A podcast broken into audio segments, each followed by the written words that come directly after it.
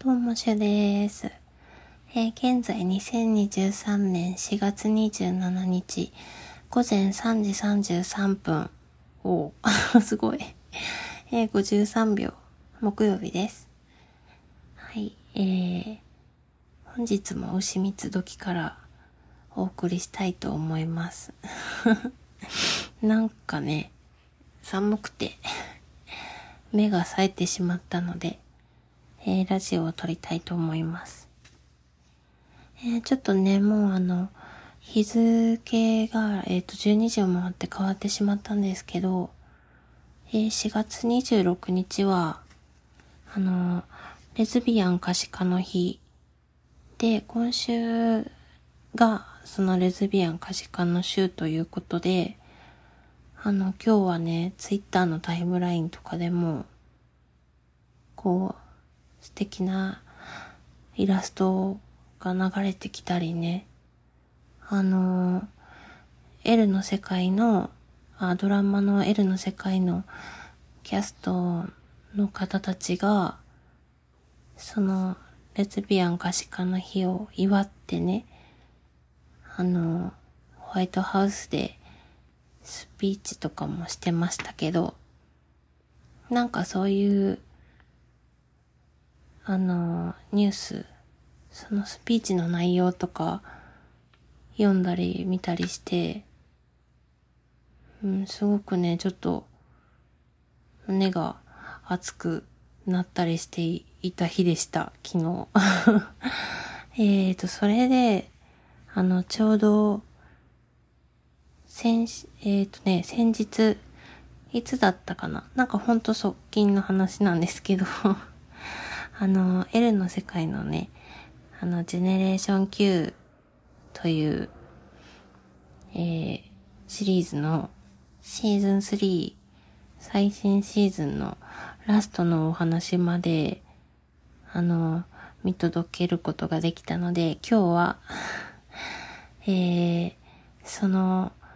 ドラマのことについて話せたらいいなと思っています。今から話そうと思います。えっと、なんか今日はね、早速なんですけど、うーんと、早速話してもいいですか？あの、今から、あの、L の世界あ、ドラマのね、あの L の世界、ジェネレーション Q のシーズン3の話のをするので、そのドラマの内容とかにもね、ちょっと言及しちゃうと思うので、ネタバレされたくないとかね、あの、今から見るけど何も、あの、事前情報は入れておきたくないっていう方が、あの、もし聞いてくださってる方の中にいらっしゃったら、申し訳ないのですが、20分ぐらいまで、あの、このラジオを飛ばしていただければありがたいと思います。はい、すいません。それでは今から話します。えーとね、ジェネレーション Q のシーズン3は、なんかほんと言いたいこといっぱいあるんですけど、なんか一番はあのね、ラストのテスはどうなったのっていうのがもう私気になりすぎて、最終話見た日からもうほんとそれしか考えれないんですけど、なんかあの終わり方って、なんかそのポジティブに捉えていいのか、これからまた物語が紡がれるっていう意味でね、なんかもう絶対そこで途切れてほしくないんですけど、個人的には。なんか、それがね、どっちなんだっていうのがわからないラストだったので、しかもテス、すごく私は、あの、推しっていう言葉はね、気をつけて使わなきゃいけないですし、あんまり好きな言葉ではないんですけど、ちょっとわかりやすいので今使いますけど、あの、テスはね、結構私はジェネレーション9で推しキャラなんですよ。だからね、なんか、あの、最後がちょっと、うん、どうなったんだろうって思っちゃって。なんか、うん、気になります。あとなんかね、今シーズンのベッドは今までとなんか違うぞって感じで、なんか私正直、あの、これまで、あの、L の世界をね、見てきて、ベッドはね、あんまり、ちょっとなんて言うんでしょう。あの、苦手とかではないですけど、なんか、考え方がきっと合わないぞ、みたいな キャラだったんですよで、でもなんかその、ベッドがね、このシーズン3では、ジェネレーション Q のシーズン3では、なんか自分の、なんて言うんでしょう、なんか過去の行いとかね、過去の言動を振り返って、なんかすごく変わろうとするんですよ。で、なんかその姿が結構ね、眩しくて、あ、いい意味で。なんか、今までのベッドはただほんとね、なんてキラキラした世界にいるんだって思って眩しかったんですけど、なんかそういう眩しいじゃなくって、なんか今シーズンのベッドは、なんか眩しいの意味違うぞみたいな、なんかね、すごくね、かっこよかったんですよ。うん。まあなんかその、あんまり、なんて言ったらいいんでしょう。なんか、分かり合えるようなキャラではないんですけど、なんか、すごくね、変わろうとする姿が眩しかったんですよね。あとなんか、ジェネレーション Q を、全体を通して言えることですけど、あの、ベッドとティナの子供がアンジーっていうキャラがいるんですけどね、そのアンジーの周りには、なんか頼れる大人がね、親以外にもいっぱいいるんですよ、なんか。なんかその環境がね、すっごく私なんか、あの、素敵だなって思ってて、なんか子供がこういう環境でね、育ったらすごくね、安全、安全、まあね、100%安全っていうのはこの世にないかもしれないですけど、すごくね、なんか理想だなって自分の中で あの、思いました。なんか子供がこういう環境で育つって素敵だなって思ってね。なんかそういう、なんかこのシーズン、シーズン3でも、アンジーが、こう、なんて言うんでしょう。なんかシェーンに相談するシーンとかあったりするので、なんか、あとシェーンがね、こう結構寄り添う、なんかいいいい寄り添い方なんですよ、また。なんかそれがすごいね、見てて心地よかったなって思いました。うん、頼れる大人がね、親以外にもたくさんいるっていうのは本当素晴らしいと思います。なんかあと、私はあの、ジェネレーション Q で、テス、さっきね言ったテスも推しなんですけど、まあ一番の推しはフィンリーなんですよ。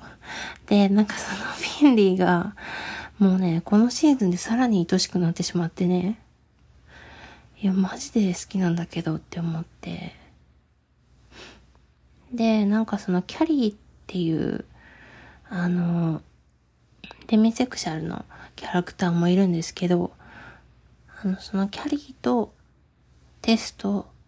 フィンリーの関係性みたいな、その3人の関係性がね、シーズン3ではなんかさらに深まって、なんか、胸が熱くなるようなシーンがね、その3人から紡がれていくんですよ。なんか私はそれがもうめちゃくちゃ感動しました。で、なんかツイッターでもつぶやいたんですけど、まあ、それと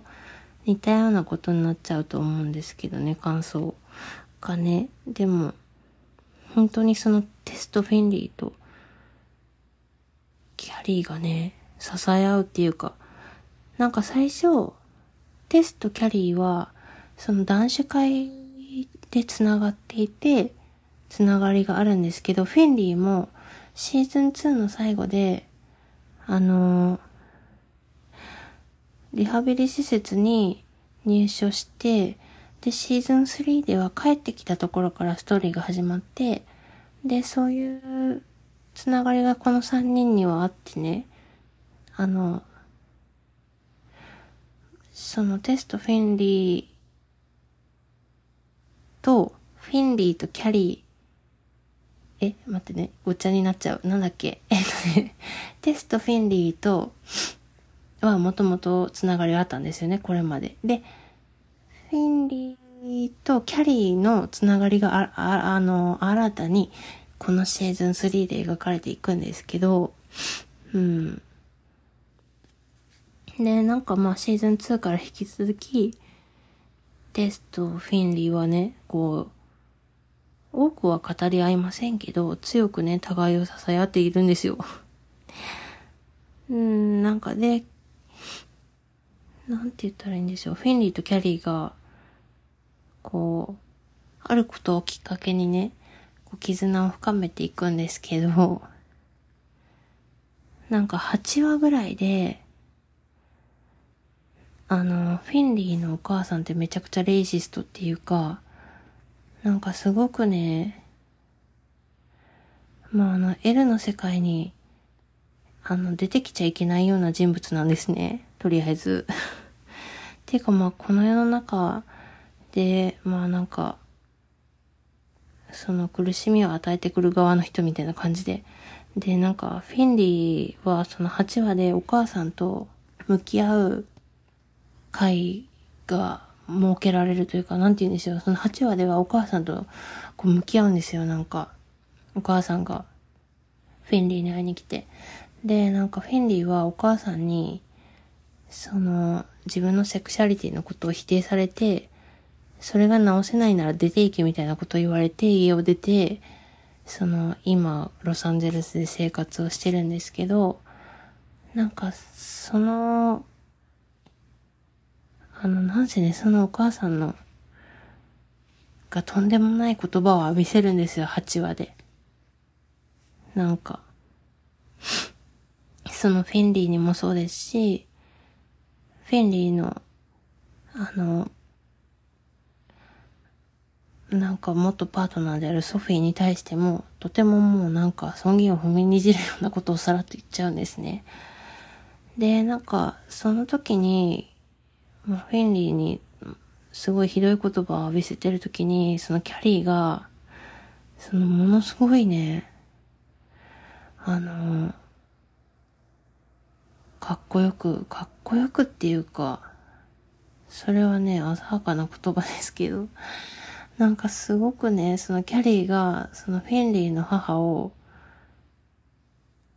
休断するんですよ。もうそのシーンがマジで良くて。で、テスもそこに加わってね、そのお母さんを、デイナーズか、デイナーズっていうその、レストランからね、追い出すんですけど、なんか、それでフィンリーをみんなで抱きしめるシーンがあって、もうそのね、私が言うとね、うまくちょっと説明できなかったんですけど、その8話がマジで最高すぎて、え、ちょっとほんと見た人、語りたい。なんならそのなんか遠隔で一緒に同時に配信とか見て、あの、通話しながら見たいぐらいです。なんかね、めっちゃ良かったんですよ、8話。あと、なんかその、ジェネレ、あ、ジェネレーション Q じゃなくて、それ以前のね、シーズン6まであるあの L の世界のドラマの時に、マックスっていうトランスジェンダーのキャラが出てきていて、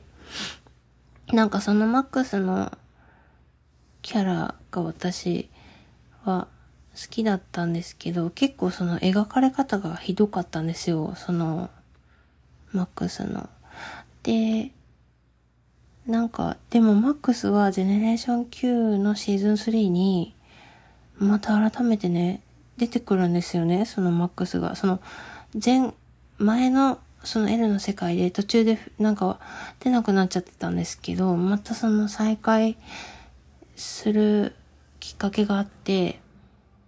またマックスも出てきたんですよ、シーズン3に。なんかそれもめっちゃ感動しちゃった。で、そのマックスが出てきたきっかけっていうのが、そのジェネレーション Q から新しく出ているマイカっていうキャラがいて、その、マイカもトランスジェンダーの方なんですけど、そのマイカが、その、そのパートナーの、えっ、ー、と、えっ、ー、と、なんだったっけ？ちょっと待ってくださいね。名前が思い浮かばない。あ、マリベルさんだ。で、マイカはマリベルと、その、子供を迎えようかっていう計画というか、なんかそういう決断をしようか迷っているんですけど、その時に、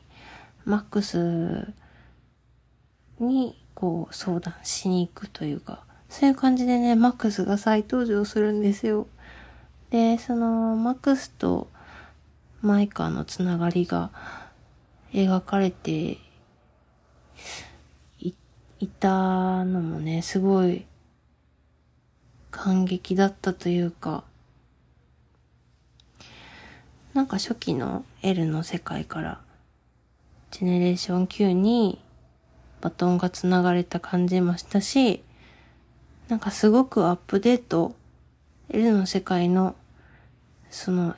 なんて言うんでしょう、描き方みたいなものがアップデートされてたなっていうのもなんか感じてね、すごく、なんかね、うん、それは良かったなって思いました。なんか初期の L の世界でのね、マックスの描かれ方は最後の方とかひどかったんですよ、マジで。で、なんかその、ジェネレーション Q でね、再び登場して、その時に、シェーンがマックスに謝罪するんですよね。あの時はひどく、ひどいことをしてしまってごめんなさいねっていう風にちゃんと言うんですよね。そのシーンが、なんかあってよかったなって思って、もう少しね、そこを深く掘り下げて、なんか、そういうシーン見たかったなとかいう気持ちもあるんですけど、なんかその、ちゃんとシェーンが、なんかマックスと抱き合って謝ったっていうシーンがね、あってね、よかったなと、よかったというか、すごく意味があったなって思ったというか、見届けてよかったな、ここまで、みたいな感じでね、なんか、感動しちゃいました。あとはね、うん。そうなんです。それがね、嬉しかったんですけどね。私、マックスもすごく好きなのでね。なんせね、マックスとフェンリー推しですね。まあなんかその、このジェネレーション Q を見たからこそ、マックスの物語がもっと丁寧にね、初期で描かれてたらよかったなとかも思うんですけどね。でもなんかジェネレーション Q でマックスがすごく、あの、新しく、なんか家庭を築いて、なんかとても楽しそうにしていた姿を見れたのはめっちゃ嬉しかったんですけど すごく良かったなと思いました。うん。なぜね？なんかあと、なんか途中で、なんかミュージカル界みたいな 回も出てくるんですよ。なんかみんなで本当の自分の望みっていうか、なんか自分の中にある問いの答えを探しに行くツアーみたいなのをアリスが組んで、なんかそれに支援もね、流れで参加することになるんですけど、なんかその、その回が、なんかミュージカル回みたいになってて、うん、それ面白かったです。あとね、なんかジジとダニのカップル結構好きだったんですけど、早々になんか、すれ違ってしまってね。あとなんかマリベルとマイカの二人が悩んでいることってすごく、あのー、なんか、も、この二人の悩みって多くの人が悩んでることだろうなって思ったりね。なんか、子供を迎えるとか、まあ、ベッドとディナーだったら子育てをするとかいうね、そういう悩みって、うん。なんかね、私はちょっと縁がないですけども、見ていて、やっぱり、あ、なんか、こういう悩み、やっぱりみんな、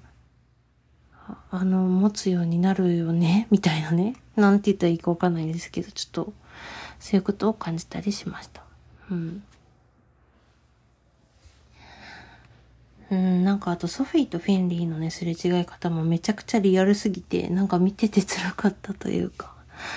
うん、ほんとおもろいですよね。あのドラマ。うん。まあなんせね、あの、たびたび見返して、また新しく感想が、感想っていうか感じたことがあったり、あの、もうちょっとうまくね、ちょっと思いのまま喋ってしまいましたので、あの、もうちょっとうまくまとまった感想が言えそうになった時は、またたびたび L の世界の話をしようと思います。あと、あ、そうそう、でもね、なんかね、このジェネレーション Q がシーズン3で打ち切りっていうのを先月発表されてしまって、でもなんとなくそのキャストのね、方のインスタとか見てて、なんとなく察してたんですけど、やっぱそうなのって思って。そしたらなんか、なおのことテスはどうなんだよって。テスはあなたどうなるんですかっていう疑問がね、拭えず、はい。困りました。ただなんか、あの、スピンオフ版の企画も出てるらしくて、いいニュースもあるんですけどね、なんか、ザイルワールドニューヨークっていうスピンオフ版が作られるかもしれないっていういいニュースもあるみたいです。はい。でも見れてよかったなと思いました。うん。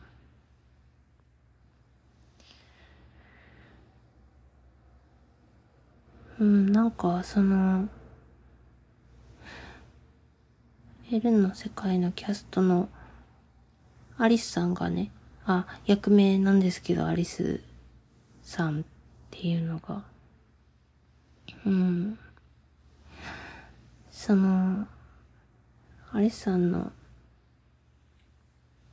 スピーチとかね、すごく良かったので、もし、もしかしたらでもこのラジオ聞いてくださってる人は、もう見てるかもしれませんし、もし見てない人がいらっしゃったらね、あの、そのスピーチとても良かったので、読んでみてもいいかもしれません。きあの、聞いてみたり、動画で見てみたり。まあ、その私が言わなくてもね、もう、調べられてるかもしれないことなんですが、ちょっとね、おこがましいあれですが、すごくね、私は今日はそれを何回も 読み返して一日乗り切った感じがありました。まあなんせね、その、自分の住むこの、今住んでるところの社会のなんかニュースほんとね、ふざけんなよっていうニュースとか、なんでそんなことになっちゃうんだよみたいなニュースしかなくてね。なんか落ち込んじゃいそうになる中で、まあそういう今日のその、あの、アリスさんのスピーチ、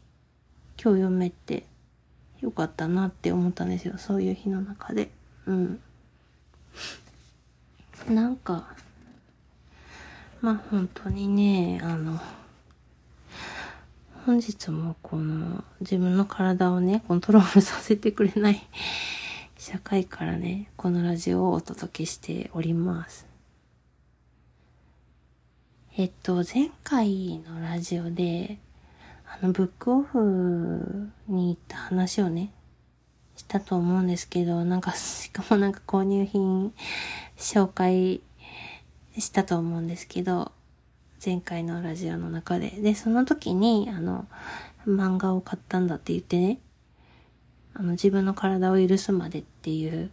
漫画を買ったって言ったと思うんですけど、なんか、それをね、おととい読み終えたんですよ。で、なんかそれを、なんかなんで、今までこの漫画知らなかったんだってちょっとね、悲しくなってしまうぐらい、とてもいい漫画だったんですよ。その漫画の話もしようかな。その、前回のラジオでも紹介した本ですが、えっ、ー、と、その時はでもね、読んでなかったので、それを読んだ感想を今から話したいと思います。えっと、ベスヤマポピーさんの自分の体を許すまで上下巻漫画を読みました。なんか、今ね、ちょうど自分が読むべき話だったというか、読むべき本だったなぁと思ってね、なんかすごく、うん、なんか自分が手に取った、手に取れてよかったなと思ったんですよ。なんかこのタイミングで。なんかその、あの、この本のあらすじとしては、なんかこのペスヤマボビーさんという方が、あの、職場でね、そのセクハラ被害に漫画家の人から会うんですけど、アシスタントをされてて、ペスヤマボビーさんが、その漫画家の。で、その漫画家、まあ、その上司から受けたセクハラの話が上巻っていう感じで、その下巻では、あの、そのセクハラされた後の、なんか、あとどういう、こう、なんて言ったらいいんです、なん、なんて言ったらいいんでしょう、あの、そのね、その自分のそのセクハラされた出来事とか、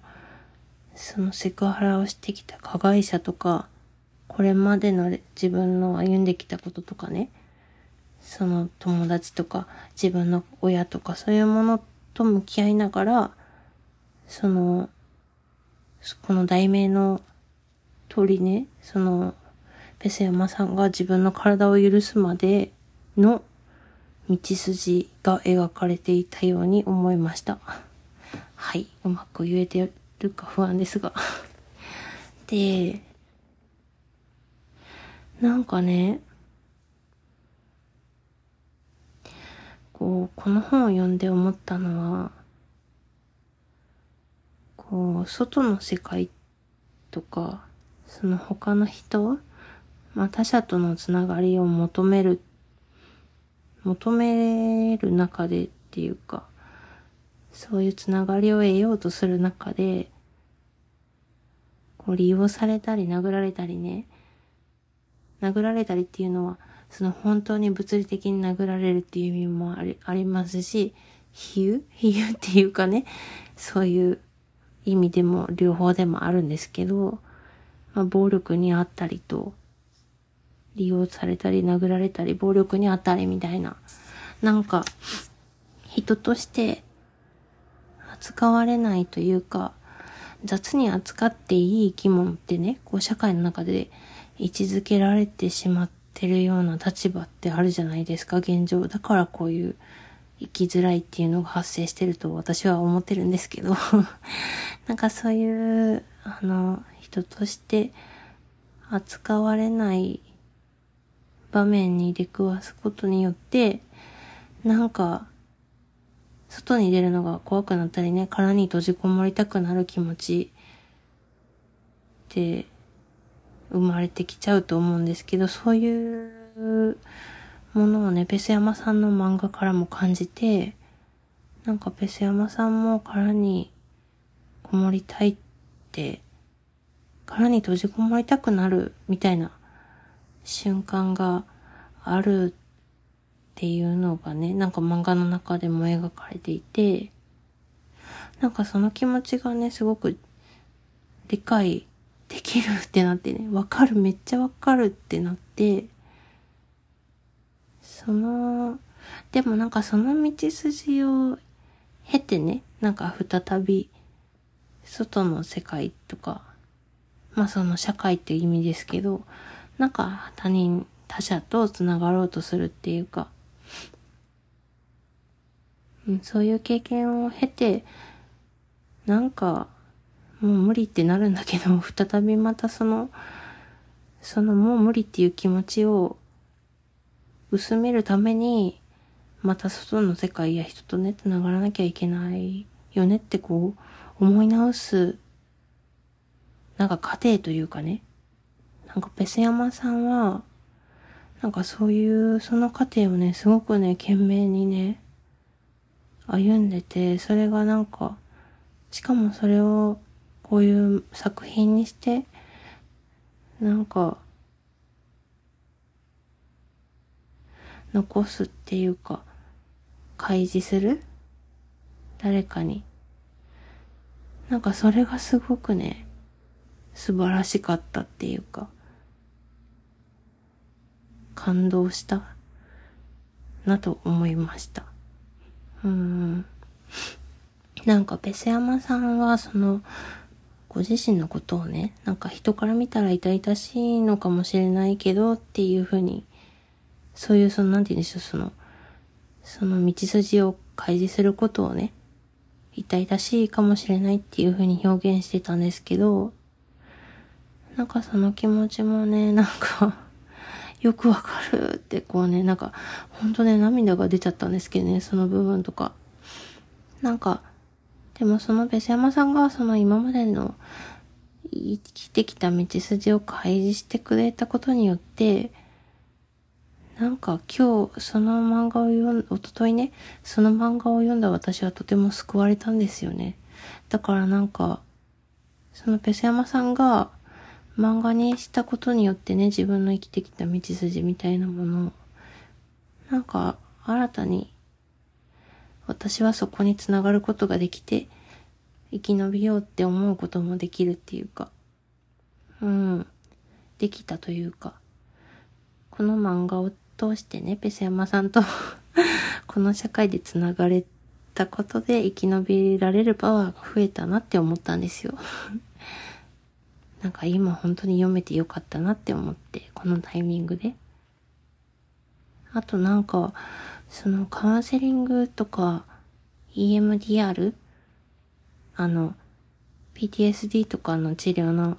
アプローチのその一つの方法として、そういうなんか、それを体験した話といいますか、そういう治療の体験談を漫画の中で、なんかシェアしてくださってて、それもね、なんかすごく救いになりました。とても今、読めてよかったと思って、そこの部分も。なんかね、あとなんかその漫画の中で、その、ベス山さんが自分にセクハラしてきた、その漫画家の X 氏と言われ、あの書かれてるんですけど、その漫画の中では。その X 氏と、その被害を受けたうん、数年後に改めてこう、メールで対話をする機会がね、ああって、なんかその対話を通してベス山さんが、加害者の行動は社会通念でしかなんか変わらないんだな、みたいな感じで気づく場面があって、で、そこを読んだ時にね、なんかやっぱりどんなにビビたることでもね、日々、まあ、ツイッターでなんか、問題をシェアしたりとか、ハッシュタグで、ツイッターでデモするとか、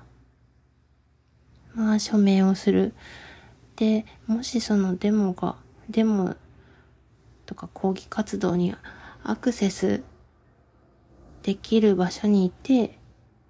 アクセスできる体力とか気力が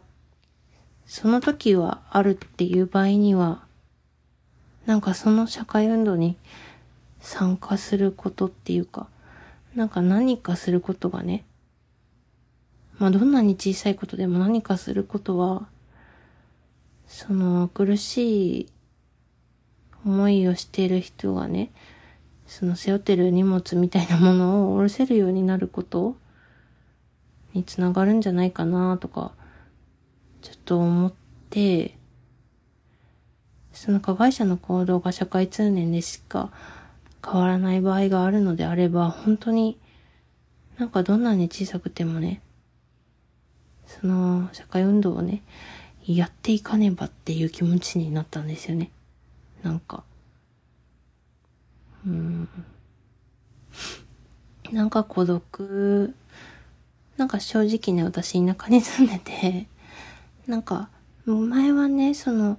都会にいた時は、例えば講義があるって言ったらその場所に、なんか自分の体でと言いますか、アクセスできてたんですけど、なんか物理的にそういうのが遠くなって、なんかその自分の体でアクセスできる講義活動がとても少なくなってるこの頃、なんか孤独とか感じるんですけど、でもそういう、そういう孤独を感じても、どんな小さなことでもいいからやってるっていうことによって、なんか一人じゃないというか意味があると、なんかね、その、ベセ山さんのその、社会通念でしか変わらないっていう場面を読んでね、なんかその場面を思い出したら、どんなことでもね、まあ孤独を感じていようが意味があるんだと、こう思い返せるようにね、なる気がしたんですよ。うん。うん、すごくいい漫画だった。で、ベセ山さんはすごくなんか他者とね、すごく誠実に向き合う方っていうか、なんか、というか、なんかその他人への向き合い方に、ベス山さんのね、その他人への向き合い方にも、すごく誠実さを感じるというか、うん、素敵だなと思いました。なんか、ベス山さんの、なんか他人の話を聞く態度っていうか、なんか態度っていう言葉が合ってる気はしないんですけど、姿勢かな？そっちの方が合うのかな？なんかそういうのがね、うん、なんか、私もこういう風に人と向き合いたいなって、こうなんか、うん、思うような姿勢だったなと感じました。読んでいて。今ここに漫画あるんですけど。で、なんか、その、下巻の、なんか、番外編とかもね、すごく良くて。うん。何度も読み返すと思います、これから。そしてただね、私、ブックオフで買ってしまったことがすごく悔やまれるので、あのー、一緒にね、ラジオやってた友人は、絶対この漫画読みたかったと思うんですよ。だからその友人に、なんかプレゼントという意味で、あのね、次回、お家に行くときに、買っていこうって思いました。うん。なんかちょっと鼻水が出ちゃうすいません。えっとね、はい。あの、自分の体を許すまでとても読めてよかったです。はい。なんかそろそろ本日の一曲を紹介しておこうかな。えっと、今日の一曲は今日はあの、海さんの、ハッピーアゲインっていう曲をね、なんか何回か聴きました。あの、海って UMI って、UMI です。ローマ字。というか英語で海さん。それでハッピーアゲインです、曲の名前は。なんか歌詞好きです。はい。うん、この曲と、あと、あの、エクソの、ヨンスくん、あの、ディオさんの、It's OK もよく聞きました、今日。なんか、この2曲が今日必要だったような気がします。はい。えーとね、あ、なんかディオさんと言ったら、最近ね、またその映画のスイングキッズを見返したいなって思ってるんですけど、まだそれ見返せてなくて。うん。それを見返したいと思います。なんか7号室っていう映画も好きなんですよ。リオさんが出てる。なんかリオさんの演技好きです。歌もね、声も、歌声も素敵ですけど。まあ今日はね、はい、その2曲をよく聴きました。はい。なんか、あの、賃労働終わった後だから、あんまりなんて言ったらいいんでしょう。こうね、頭の回転がね、回転というかなんか、あの、ぼやっとしていて、言いたいことをうまく言えたかなってちょっと不安ですが。はい。えっ、ー、と、今日はね、夜ご飯にスナップエンドウを茹でて食べたんですけど、あとまあサラダと、あとなんか、豆腐のあんかけみたいなの食べて、あと米をめっちゃ食べたんですけど、さっき。あのね、マジでスナップエンドうますぎて、あの、茹でただけなのにね、それで甘くてめっちゃ美味しかったですよ。多分なんか今がね、旬なんですかね。すごく産直市場で安かったので、あの皆さんスナップエンド苦手じゃなければもうマジで今食べた方がいいです、多分。美味しいから なんかこの間ね、産直市場で、めっちゃでっかいあの、レタス。本当にね、あの、サノスの頭ぐらいあるんじゃないかっていうめちゃでかレタスが、あれいくらだったかな ?120 円ぐらいだったんですよ。で、安って思って、まあ、レタスなんて頑張ればいくらでも食べれますから買っとこうって思って、で、それ買って、そのなんかサニーレタスの方も大きくて、なんかずっしりしてるのに80円とかだったんですよね。で、なんか200円でめちゃくちゃレタス買えたんだけどって思って感動して。で、そのスナップエンドウもなんか結構20房ぐらい入ってたのかな。それで50円とかでね。なんかほんと、美味しい野菜が安くゲットできて嬉しい一週間でした。ささやかな幸せ。はい。うん。まあね、本当はね、スナップエンドうますぎとかね、そういうツイートだけしたいんですけどね。まあ世の中がなんかすごい最悪すぎてそういうわけにもいかず、あのスナップエンドウの素晴らしさはラジオで言っておこうと思います。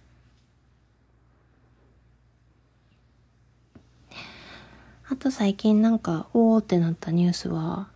あのー、リンメルっていうあのコスメブランドがあるんですけど、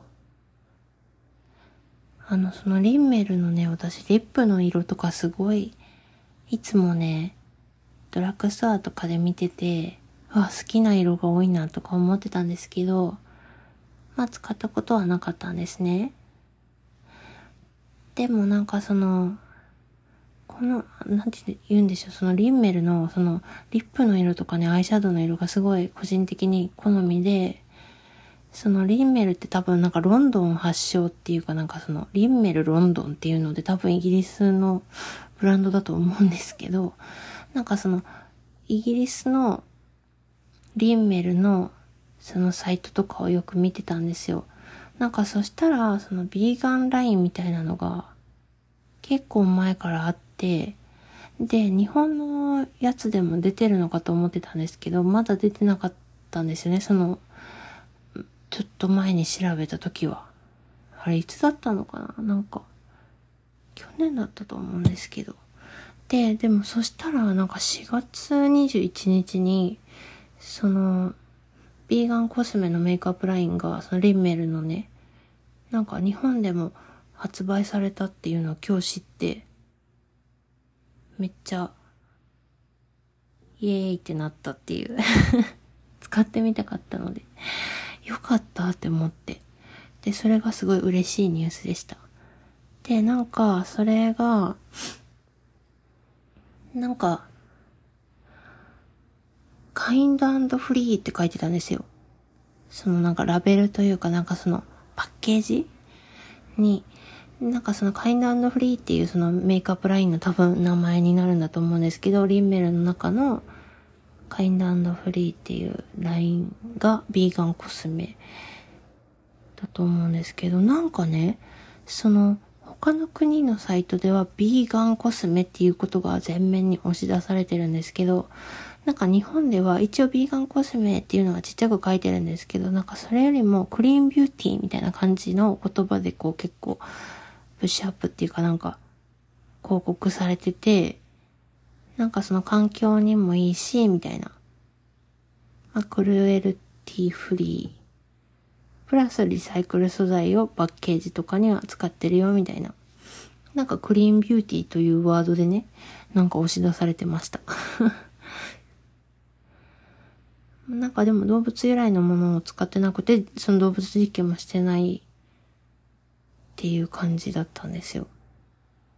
うんで、私リンメルすごく興味があったので、なんかそれをね、あの、で、なんかあのファンデとコンシーラーとフェイスパウダーとポリッシュ、ネイルの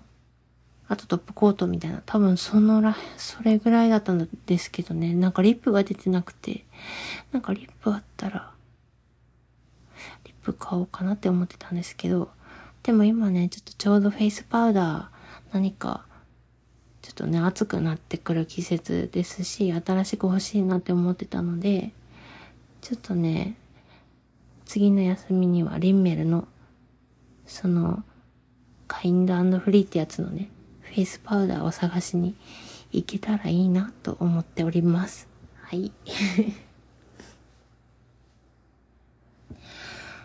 なんかあとビーガンコスメだとアミューズとかも好きなんですけどね。あの韓国のブランドの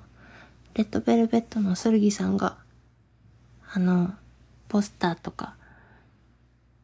あのモデルさんっていうんですかね、そのブランドのスルギさんがあのよく映ってますが。アミューズもね、なんかアイシャドウが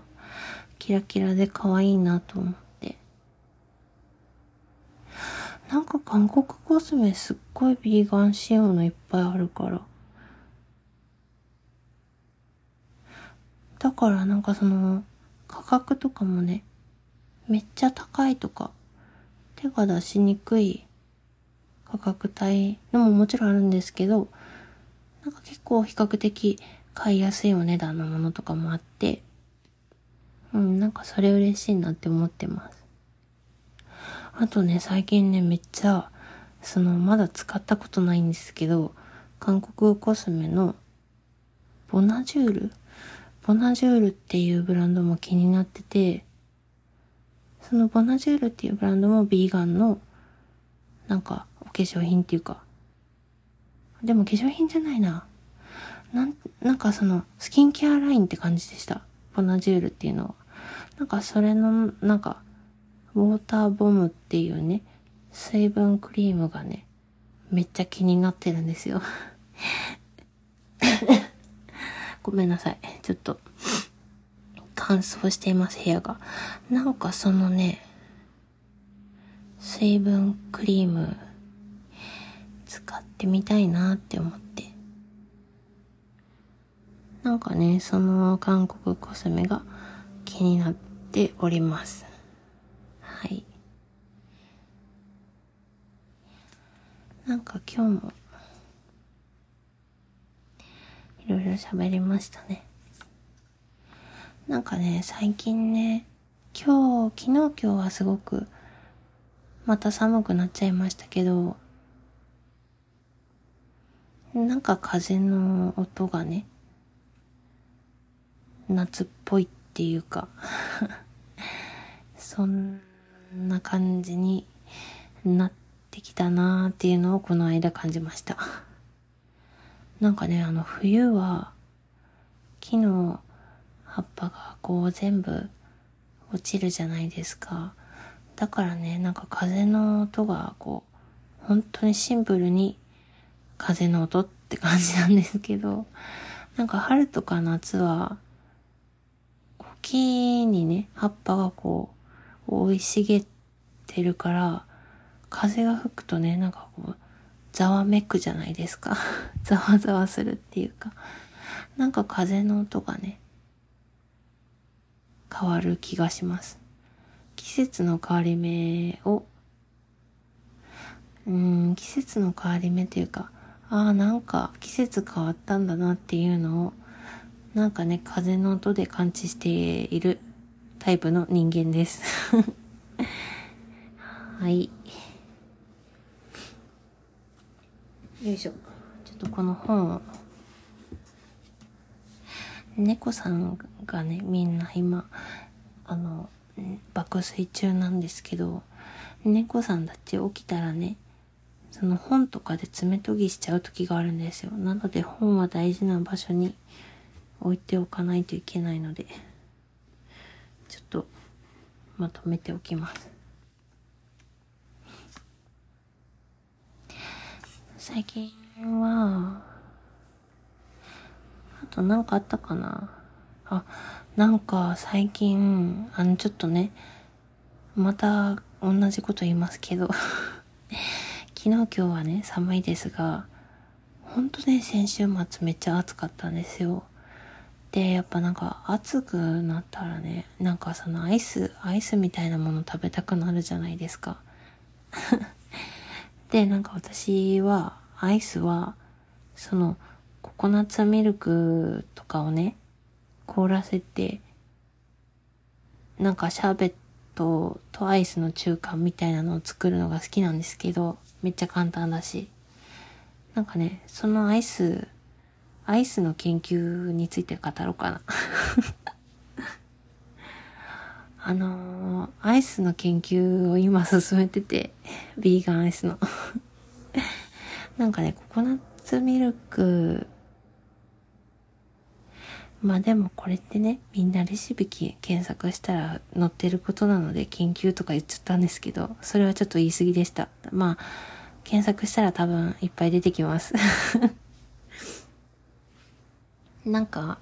そのココナッツミルクをまずね、一晩ぐらいね、冷蔵庫で冷やすんですよ。なんかそしたらなんかね、分離するんですよね。なんか水分と油分みたいな感じに。で、その、できたら油分の方を取って、あの、バナナとかね、まあ、バナナが一番私は美味しいなって感じますけど、あとはなんかピーナッツバターとか、そういうのをその分離した油分の方と、なんかウィーンってミキサーにして、かけてなんか一つにして、それをなんかただ凍らせるだけなんですけど、それがもうわけがわからないぐらい美味しいんですね。で、なんかその、普通にもうココナッツミルクの中に、まあ、パインとかね、まあ、好きなフルーツを入れて凍らせるだけでも、まあ、美味しいんですけど、うん。はい、そういうアイスを作っているのと、まあ、そのアイスが美味しくな、なる季節が来るなという話です。で、なんかそのアイスの研究というのは、なんかその、デーツ？デーツっていうその、豆あるじゃないですか。豆っていうかあれ実なのかな木の実ですね。豆じゃなくて。なんかその乾燥してるデーツを、なんかね、ちょっと遠くにあるんですけど、量り売りのスーパー、あ、量り売りができるスーパーを見つけて、なんかそこでなんか乾燥パスタとかね、塩とかね、デーツとか、なんかその自分で好きなだけ、なんか量り売りで買えるところを発見したんですよ。で、なんかデーツが結構、あの、自分のね、欲しい量だけ買えるようになって、デーツが使いやすくなったんですけど、なんかそのデーツを刻んで、豆乳、まあ、私は豆乳を使っているんですけど、まあお好みでそのアーモンドとか、オーツとかなんかどんなミルクでもいいと思うんですけど、そのデーツをその豆乳とね、こえっ、と、ふつふつに詰めて、なんか、ペーストっぽくするんですよ。で、そこに、その、まあ、ナッツ系まあ、ピーナッツバターでもいいと思うんですけど、なんかカシューナッツみたいなのをフィーンって砕いたやつ、その、全部私ミキサーで何でもやっちゃうんですけど、もうめんどくさいんで。で、なんかその、なんかナッツとかフィーンってしたやつを、そのデーツと豆乳のペーストみたいなのに入れて、そこにね、ココナッツミルクとか、まあ、ココナッツクリームとかにしてもいいと思うんですけど、そういうものをね、入れて、まあ、甘くしたいときはメープルシロップも入れて、みたいな。んなんかそれで、チョコっぽくしたいときはココアパウダーを入れて、抹茶っぽくしたいときは、まあ、抹茶のパウダーを入れて、まあ、それで、また全部をフィーンってこうミキサーでやって凍らすんですよ。そしたらね、なんかね、アイス結構簡単にできるなって思って。なんか、アイス食べたい欲は結構簡単にね、解決できますよっていうことをシェアしたいと思います なんか、で、あの、別にビーガン生活を実践してないあの、友達にそのアイス食べるって言って、一緒に食べたことあるんですけど、いや、全然31やわって言ってたんで、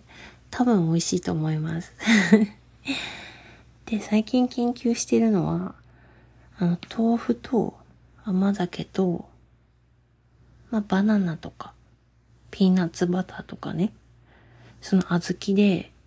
それをね、どうにかこう、ウィーンってしてね、小豆バー的なものが作れないか、みたいな ことを考えています。はい。あの味、シンプルそうでね、難しいじゃないですか。まあ、ピーナッツバターはいらないのかな、もしかしたら。まあなんかそういう、なんか、近づけられそうな、まあいろんな、なんか、配分を変え、配分？配合を変えて、なんか美味しいアイスを探していきたいと思います。はい。まあ今日はそんな感じですかね。今日もどっちが、あの、どちらかりすぎてるラジオですが、まあこの日もあっていいでしょう。